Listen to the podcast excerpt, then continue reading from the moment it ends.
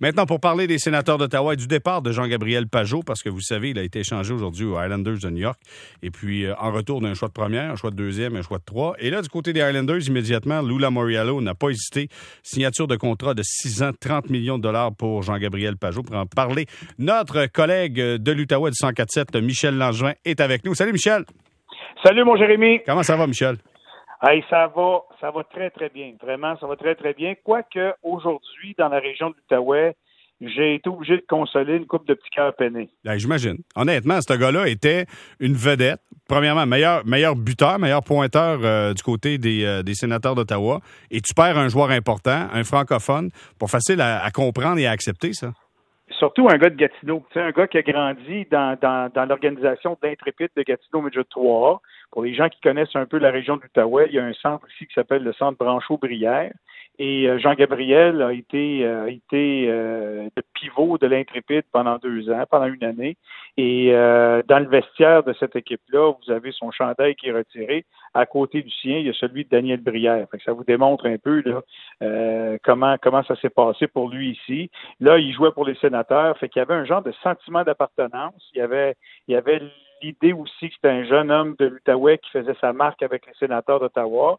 Puis il y a un genre de sentiment qui s'est installé ici avant la transaction que les sénateurs avaient comme pas le droit de l'échanger, étant donné que c'est un jeune homme de Gatineau, mhm. puis qu'il euh, allait perdre des partisans. Puis toi, Jérémy, tu le sais, les gens qui suivent le hockey le savent très bien le hockey, au-delà des émotions puis du sentiment d'appartenance aujourd'hui qui n'existe plus, c'est une business. Alors moi, aujourd'hui, je suis pas surpris de le voir partir, mais vraiment pas. Puis j'ai envie de dire que les sénateurs ont obtenu un bon retour pour Jean-Gabriel Pajot. Et en plus de ça, je suis content pour lui parce que c'est un honnête travailleur. Moi, je pense pas qu'il y a eu 5 millions de dollars pour ses statistiques. Je pense qu'il y a eu 5 millions de dollars par saison parce que oui, il peut faire tout sur une patinoire, joue aussi bien en défensive qu'en attaque, mais surtout pour la personne qu'il est. Puis je sais que c'est un facteur qui est négligeable, puis il n'y a pas grand monde qui paye des joueurs parce qu'ils sont bons dans le vestiaire, mais lui, c'est un vrai compétitif, un gars qui prêche par l'exemple. Et je pense qu'aujourd'hui, tout ça, le bagage de Jean-Gabriel Pajot, les Islanders étaient au courant, puis c'est pour ça qu'on est venu chercher à Ottawa. Michel, j'ai entendu un entretien de Lou Lamoriello sur les ondes NHL Network où il parlait de Jean-Gabriel Pajot, puis il disait, tu sais, on avait besoin de, d'améliorer, de, de s'améliorer à la position de centre.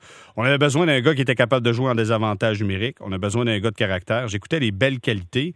Je me suis dit, les sénateurs d'Ottawa aussi avaient besoin de ça. Pourquoi ne pas avoir décidé d'investir dans Jean-Gabriel Pajot, selon toi?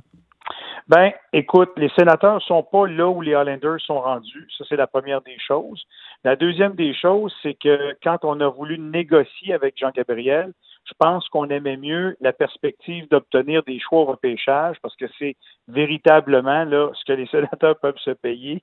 Eux autres, ils veulent pas trop débourser d'argent pour leurs joueurs, on le sait, ils sont dans un contexte particulier. C'est pas pour demain, c'est pas pour demain, c'est pas l'an prochain qu'ils vont être bons.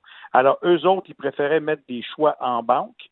Euh, puis l'autre, l'autre élément, Jérémy, il faut qu'on soit honnête là-dedans. Là il y a 40 points cette année. Il n'y a pas 90 points. Mm-hmm. Il y a 40 points d'accumulés.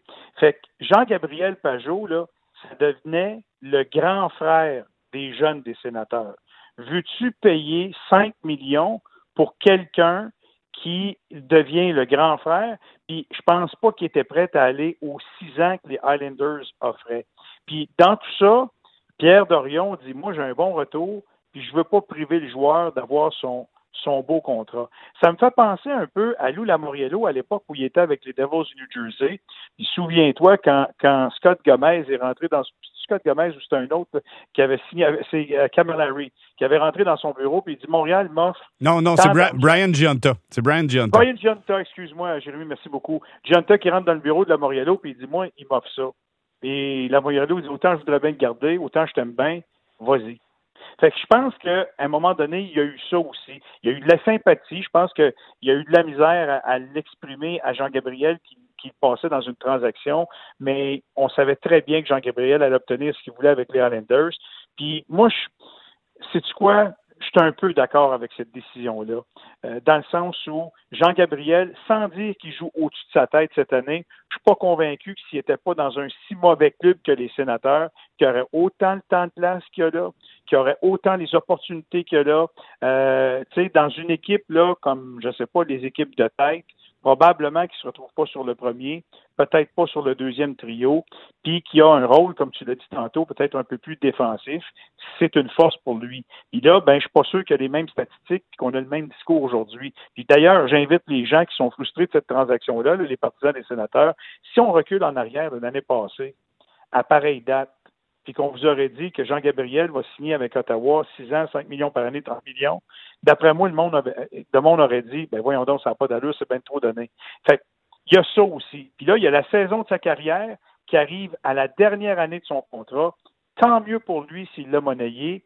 Puis au bout du compte, les sénateurs ont obtenu quelque chose. Ils n'étaient pas prêts à payer ce prix-là pour euh, ce qu'on sait de Jean-Gabriel Pajot. Puis je veux pas dire qu'il sera pas bon l'année prochaine, les autres années, là, mais on peut-tu penser que c'est sa meilleure année à sa, à sa dernière année de contrat dans une équipe qui donne toutes les opportunités? Je pense que ça, c'est la réalité puis c'est la vérité. Clairement, depuis 2014-2015, écoute, il y a eu des saisons de 10, 19, 12, 14. 2018-2019, seulement 39 matchs avec 4 buts et cette année, il y en a 24. Fait que vraiment, c'est son année d'éclosion, puis il en a marqué beaucoup, puis heureux. Euh, vraiment, je suis content pour lui parce que ça, ça te permet de négocier quelque chose de bien. Mais comme tu l'as mentionné, c'est beaucoup d'argent, mais pour un gros club comme les Islanders, c'est de l'argent bien investi parce que ça, c'est de la profondeur, mais qui peut t'amener beaucoup plus. Et puis, si les sénateurs avaient été dans un autre contexte, Jérémy, tu sais, puis que Jean-Gabriel, moi, je pense que si Jean-Gabriel avait été un petit peu plus vieux, dans un autre contexte, où les sénateurs sont proches de pouvoir aller jusqu'au bout, ou certainement sûrs de faire les séries, là, la dimension de Jean-Gabriel Pajot est tout autre. Mais dans un club en développement, euh, honnêtement, je peux comprendre qu'ils préfèrent aller chercher des choix au repêchage. Puis là, ben, c'est sûr que tout le monde s'énervait pour dire Hey, de toute façon, cet été, il va pouvoir signer un contrat avec l'équipe de son choix. Puis s'il veut vraiment revenir à Ottawa, c'est très mal connaître comment ça roule dans la Ligue nationale c'est clair que les Highlanders qui allaient donner un choix de première, un choix de deuxième ronde, puis un choix conditionnel en troisième ronde au repêchage, ils ne voulaient pas s'assurer que cet été, il était pour jouer au, poker avec Jean-Gabriel Pajot. Là. on voulait payer, mais on voulait qu'en en faisant la transaction, signes en bas ici, on s'est déjà entendu, tout est déjà réglé dans la tête de tout le monde impliqué dans cette transaction-là. C'est d'ailleurs pourquoi aujourd'hui, Pierre Dorion a fait ça de bonne heure à matin plutôt que de faire ça à deux heures et demie, trois heures moins quart. S'il n'y avait pas eu cette certitude-là depuis quelques jours qu'on acceptait la transaction, d'après moi, Dorion, il aurait attendu jusqu'à trois heures moins quart pour voir s'il n'y a pas quelqu'un qui lève la main et qui dit mhm. écoute, peut-être que je suis capable de donner plus. Fait tout ça, moi, je pense, c'est c'est plate parce que les sénateurs ont vidé le club depuis quelques années puis ça, on va se le dire. De, de, on est à deux joueurs de bien figurer peut-être pour aller gagner la Coupe Stanley il y a trois ans quand Pierre Dorion disait ça, à aujourd'hui, c'est plus le même club. On a tout perdu les bons joueurs de hockey, incluant Pajot. Mais c'est ça, décider de faire une reconstruction. Puis un des bons commentaires que j'ai vu sur le web aujourd'hui, euh, je disais les commentaires des partisans, un commentaire que j'ai retenu, c'est c'est drôle que Pierre Dorion a le guts de faire ce que Marc Bergevin n'a pas le guts de faire à Montréal. Puis, tu sais, Jérémy, quand on y pense, je pense que les partisans des sénateurs l'ont de travers, mais en même temps, il y en a qui ne diront pas, mais ils disent Ouais, c'est vrai qu'on a tout un avenir qui s'en vient parce qu'on bâtit avec des jeunes et qu'avec des jeunes, tandis qu'à Montréal, on est toujours un petit peu sur la clôture. Exact. Un petit peu de vétérans, un petit peu pas pire. On va peut-être faire un petit peu pas pire les séries, mais on n'est jamais, tu sais, all-in d'un côté ou all-out de l'autre. Puis ça, ben, il y a des partisans qui souhaiteraient peut-être que le Canadien procède comme les Leafs l'ont fait, comme les sénateurs l'ont fait, comme les Oilers l'ont fait, comme d'autres l'ont fait, pour peut-être un jour espérer être au sommet. Mais ça, l'avenir va nous le dire. Oui, mais Michel, euh, écoute, Pierre Dorion peut bien faire ça de bonheur, puis peut bien avoir un petit sourire en coin parce qu'il y a un joueur qui s'appelle Alexis Lafrenière. Puis là, présentement, je regardais là, avec le choix de première ronde des sénateurs qui est troisième, pourrait être aux alentours du troisième au total, avec le choix des Sharks de San Jose, mine de rien, là, les deux choix de première ronde sont parmi les cinq premiers. Ça leur donne 20% de chance d'avoir le premier choix. Et ça, c'est plus que les Red Wings de Détroit qui sont à 18,5. Là, on compte même pas le choix en plus des Islanders. Un choix de première ronde également, mais qui sera, à mon avis, à l'extérieur du top 10. Fait que, tu sais, veut, veut pas, il y a de bonnes chances. Je dis pas que c'est sûr, mais il y a de bonnes chances qu'Alexis Lafrenière se retrouve avec les sénateurs d'Ottawa. Mais Jérémy, écoute bien ça. La prochaine question qu'ils vont écrire en gros dans l'Ottawa Sun, l'Ottawa Citizen, puis le droit bientôt, là. Si, mettons, là, les sénateurs l'ont pas, la loterie, qu'ils n'ont pas gagné le premier choix, puis qu'ils ont deux choix dans les, dans les trois suivants, toi, là, comme directeur général de l'équipe qui repêche Alexis Lafrenière au premier tour, acceptes-tu de prendre les deux autres qui vont suivre puis de céder ton premier choix? C'est quoi? Hein? Attends, non, attends, Michel, je t'arrête là. J'ai parlé avec j'ai parlé avec quelqu'un de la Ligue nationale, puis il m'a dit jamais personne va laisser aller le premier choix au total. Jamais. Fait donc, ben, la réponse est non. Attends, Jérémy, on joue au Monopoly, là. Je te donne le choix numéro 2, je te donne le choix numéro 3, puis tu me donnes ton 1. Je te réponds non. non. Hey, non, il faut que tu gardes ce gars-là. L'as-tu vu jouer, la Lafrenière? l'enfer. Non, sincèrement, là, écoute, ben, 20% de chance pour les sénateurs, sont en très bonne position.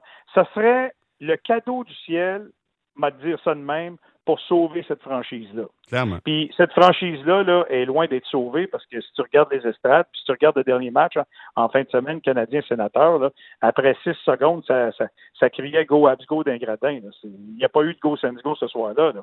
Fait que, tu sais, là, il y a besoin de deux choses que Eugene Melnick euh, trouve un acheteur, en fait, que la Ligue nationale trouve un acheteur, puis convainc Eugene Melnick de sortir de là, le monde n'en veut plus. On l'a vu, nous autres, avec les Olympiques de Gatineau, il y avait deux copropriétaires qu'on voulait plus, le monde n'y allait pas à l'aréna. Curieusement, ils ont changé, ils ont été mis dehors, puis curieusement, les affaires vont bien. Ça, c'est un. Puis deux, Eugene Melnick, je pense que c'est un petit peu la même chose. Les partisans des sénateurs le boudent actuellement parce que les gestes qui ont été posés dans le passé, les déclarations qu'il a faites. Là, ce qui serait parfait, Eugene vend le club et qui ramasse la frenière. On va te dire de quoi?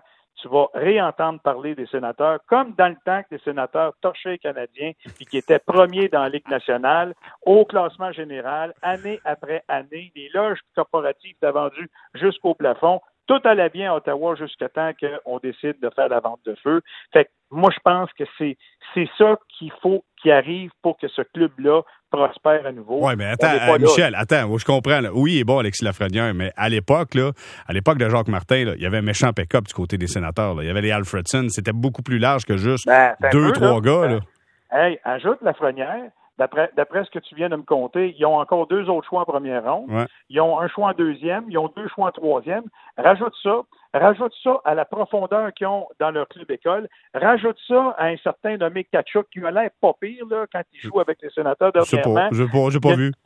il y a une couple de jeunes qui sont bons. Puis il y a un certain, euh, comment il s'appelle, Chabot, qui est quand même pas pire. Puis il y en a d'autres qui s'en viennent. Ils ont un excellent jeune gardien de but devant le filet. Tu sais, je fais juste te dire, là, on jase. Lafrenière donne-y deux ans, donne deux ans à tout le monde, ramène-en deux, trois, fais une transaction pour un choix ou deux, puis m'a dire quelque chose, c'est un bon club à l'horizon. Là. Puis je suis pas sûr que c'est Pierre Dorion qui va être l'homme de la situation. Je, ne peux pas te garantir ça. Pas sûr que le coach qui est derrière le banc, c'est lui qui va être là non plus pour encore trois ans. Mais, mais pour la clientèle des, des sénateurs, tant qu'à perdre, t'aimes-tu mieux aller voir Alexis Lafrenière? Ou il y, y, a un attrait là. là.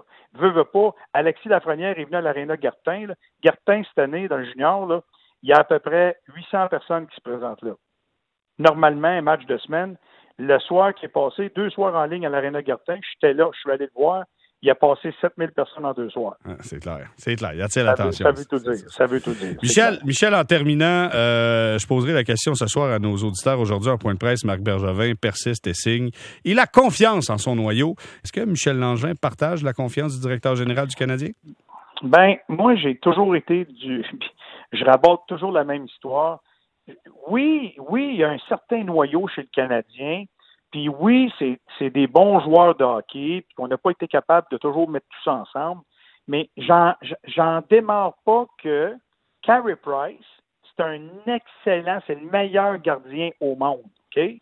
Mais je suis pas sûr que dans un club de hockey, c'est la meilleure des choses d'avoir ton meilleur joueur qui est un gardien de but. Et de ne pas avoir un auxiliaire qui est capable d'y donner une coupe de journée de congé une fois de temps en temps je reviens tantôt. Là. Tu sais, des fois, si si c'est pas Alexis Lafrenière le premier choix, là, est-ce que c'est pas mieux d'avoir un 2, un 3, un 4 que juste le premier? Tu comprends? Je suis pas sûr que dans la Ligue nationale de nos jours, tu as besoin du meilleur dans le monde payé au salaire qui est payé sur ta masse salariale, si c'est pas mieux d'avoir juste celui qui est au trois quarts payé, là, puis qui est pas mal, puis d'avoir un joueur de centre numéro un établi, top-notch Ligue nationale. Un full skill, un producteur de points. Je suis pas sûr que, tu sais, moi, personnellement, j'aimerais mieux ça. Un, c'est plus vendeur. Et deuxièmement, ben, ça aide à gagner des matchs. sais, là, là, ton gardien de but, il t'aide à pas trop en perdre, pas à pas te faire démolir. C'est pour ça que j'ai un petit peu de misère. Si tu me poses la question sur le noyau, j'aime pas que tout soit basé autour d'un gardien de but. Même si, y a 20 ans, tu gagnais avec un gardien de but, quand tu regardes les équipes qui ont gagné la Coupe cette année dans les dernières années, c'est pas le gardien de but qui a été la pièce maîtresse. Non, clairement, il faudra peut-être réviser cette position-là, mais surtout. Ben, tu peux pas, Jérémy. Non, mais, non, mais il faut que tu trouves un adjoint, c'est tout. À un moment donné, ça te prend quelqu'un qui est bon avec lui. Parce que. Non, non, mais. il, est bon, mais il est pas. Écoute, c'est pas Dieu le Père, là. C'est un gars avec des grosses pattes. Ne pensons plus sur les gardiens. Moi, je fais juste dire, essayons de trouver un gardien, un adjoint qui est bon, mais plus de carré peut-être, mais un joueur de centre qui est bon à tous les soirs, lui, qui va marquer des buts à tous les soirs, ou un ailier droit qui va marquer 40 buts à chaque saison. Moi, je pense que c'est ça qui est le noyau. Je comprends que le Canadien a toujours été fait par les défensifs, bâti par en arrière. Chez Weber puis Carey Price, c'est tout un duo, mais ça qui ne gagne pas. Il... y a des petits problèmes. Il y a des petits problèmes à part chez Weber. Il manque de défenseurs un peu de fois de temps en temps. c'est ça. Ben, tu sais, il est bon chez Weber, là. J'enlève rien. Tu sais, c'est, hey, une sommité, il est respecté. Il souffre quelqu'un avant du filet, ils ont peur. Oui, je suis d'accord. Carey Price arrive dans le filet, il est terrorisant tellement il est bon. Tu comprends? Son oui, victoire. Qu'est-ce qui manque? Qu'est-ce qui manque? Ben, c'est mieux d'avoir un moins bon que chez Weber, un moins bon que Carey Price, mais tout d'un coup, deux, trois bons joueurs d'attaque, puis je sais que c'est pas facile. On joue pas au Nintendo, Marc nous l'a déjà dit, Marc Bergevin. On fait pas des transactions sur Nintendo. Puis le Canadien est pris avec avoir repêché un bon gardien de but et en avoir fait une figure dominante. Mais je trouve ça, ils sont pris avec. Mais ce modèle-là, à mon avis, est pas voué à gagner la Coupe Stanley pas aujourd'hui de nos jours. Clairement, ça prouve que c'est extrêmement difficile avec la composition d'équipe présentement. Michel Langevin, c'est toujours un grand bonheur d'avoir la chance de te parler. Puis évidemment, les gens d'Outaouais t'écoutent au 104.7 avec bonheur et plaisir. je te dis un gros merci d'avoir pris du temps pour nous ce soir, Michel. Hey, n'importe quand, mon Jérémy. Moi aussi, ça m'a fait plaisir de te parler, mon vieux. Merci, au revoir, à la prochaine. Voilà, c'était Michel Langevin qui nous parlait, entre autres, du départ de Jean-Gabriel Pajot du côté des sénateurs d'Ottawa, avec euh, maintenant avec les Islanders de New York, s'il y a un nouveau contrat aujourd'hui de 630 millions de dollars?